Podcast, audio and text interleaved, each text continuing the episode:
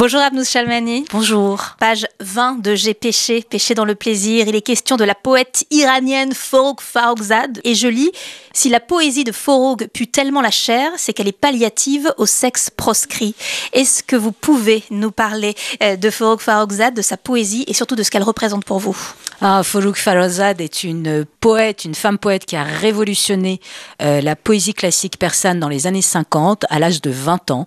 C'est qu'elle est tout à fait dans la lignée des grands poètes euh, persans comme Omar Khayyam ou comme Hafez, mais elle a euh, ramené euh, la poésie à hauteur de lit à hauteur de désir et particulièrement de désir féminin.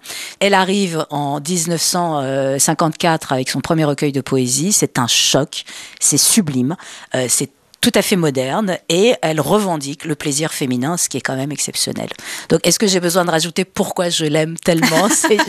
Est-ce que vous vous souvenez de la première fois que vous l'avez lu? Alors, c'est très étrange parce que je la connaissais d'abord. Alors, mes parents connaissent un nombre de ses poésies par cœur, euh, c'est impressionnant. Donc, je l'ai toujours entendu, j'allais dire, en arrière-fond familial. Mais la première fois que j'ai été confrontée à son art, c'était pas ses poésies, c'était un moyen métrage qui s'appelle La Maison est noire, qu'elle a réalisé en noir et blanc sur une, un village de lépreux et qui est certainement l'un des films les plus beaux, mais dans le sens vraiment beau, avec, là pour le coup avec une minuscule, que je n'ai jamais vu alors qu'il n'y a que des lépreux à l'écran.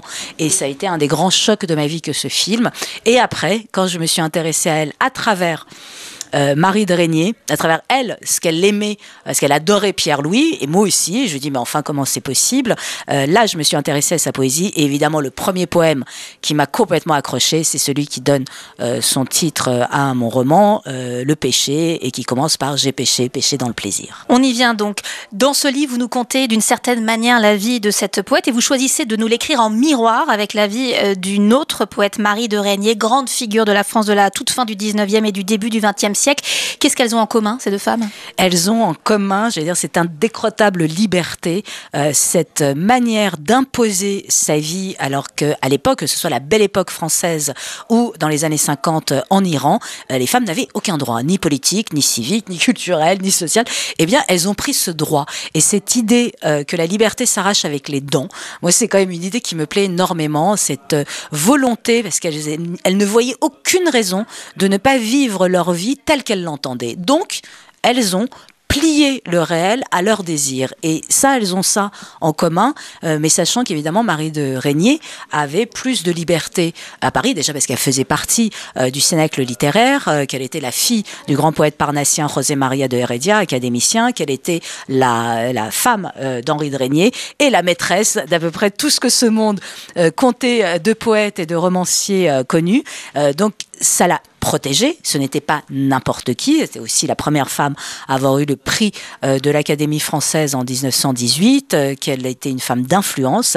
Mais il n'empêche, femme d'influence ou pas, à cette époque-là, euh, assumer ses amants, assumer cette liberté, assumer d'écrire des romans plus ou moins scandaleux, assumer une passion amoureuse avec Henri Bernstein, euh, qui était juif, dans son monde antisémite, aller jusqu'à faire signer son mari, ses amants, ses amis, tous antisémites, pour une pétition, peut-être l'une des premières pétitions qui existent pour la liberté de représentation, puisque les Camelots du roi et autres antisémites enragés voulaient faire interdire une pièce de Bernstein au théâtre français, eh ben moi je trouve que quand même ça a de la gueule.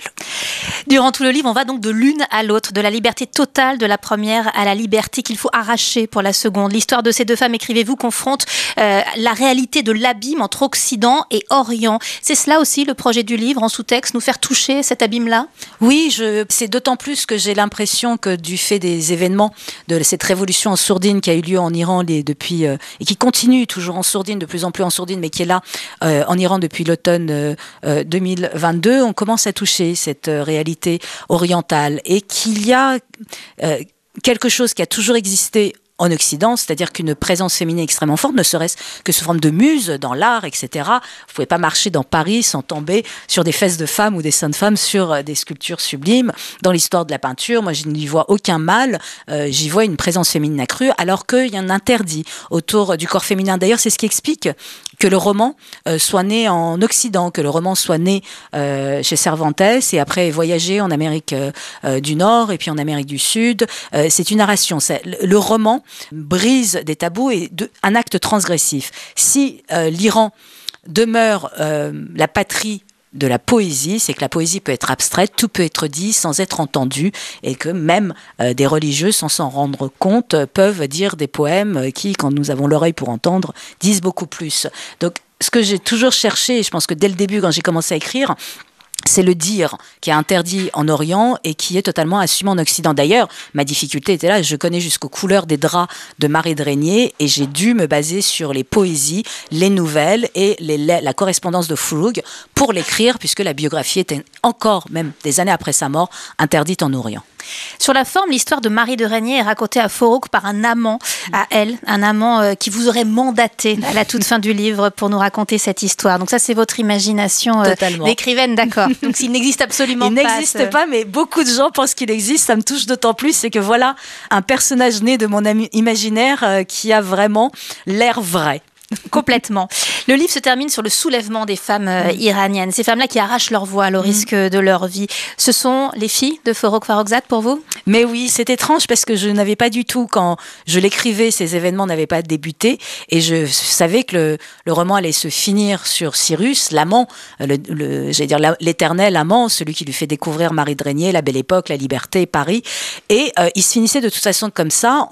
Il espérait qu'un jour... Euh, les enfants de papier, comme il dit, euh, de Foulouk se réveillent. Et l'histoire, avec un grand H, me fait ce cadeau incroyable de ce soulèvement des femmes. Et quand c'est arrivé, d'une manière tout à fait égoïste, euh, j'y ai vu euh, mon personnage, j'y ai vu Cyrus qui, ça y est, trouvait et pouvait quelque part mourir apaisé, puisque ça y est, euh, c'était ses enfants, les enfants de Foulouk, les enfants de la liberté, qui allaient réclamer leurs droits et peupler la Perse de demain. Votre dernier livre remonte à 5 ans. Vous choisissez de revenir en nous parlant donc de deux femmes décédées toutes deux il y a plus de 50 ans et pourtant il y a une résonance énorme avec aujourd'hui.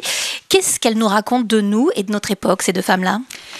Elle nous raconte euh, que quelle que soit l'époque, euh, quelles que soient les difficultés, euh, quelles que soient les pressions sociales ou politiques, eh bien, la seule chose qui peut nous faire marcher sur nos deux pieds, c'est la liberté. Qu'il n'y a rien de plus important pour les femmes, et d'ailleurs pour les hommes aussi, mais là il se trouve qu'on parle de femmes, c'est euh, l'autonomie, c'est la force émancipatrice, c'est le fait d'être capable de dire un jeu euh, sans n'avoir rien à faire de ce que les autres pensent, de ce que les autres ressentent. Il y a une forme de saint égoïsme chez ces femmes-là que je trouve euh, indispensable. Et d'ailleurs, quand je les ai lus et relus pour écrire ce roman, et même en l'écrivant, j'en avais presque honte parce qu'il n'y a pas de femmes aujourd'hui qui arrivent à la cheville de ces deux femmes-là qui ont été capables d'être si libres à des périodes qui l'étaient si peu. Abnous Chalmani, vous signez J'ai péché, péché dans le plaisir chez Grasset, une ode à la liberté, au plaisir, au refus des injonctions et des entraves à l'écriture et à tout ce qui nous tient en vie. Merci beaucoup. Merci à vous.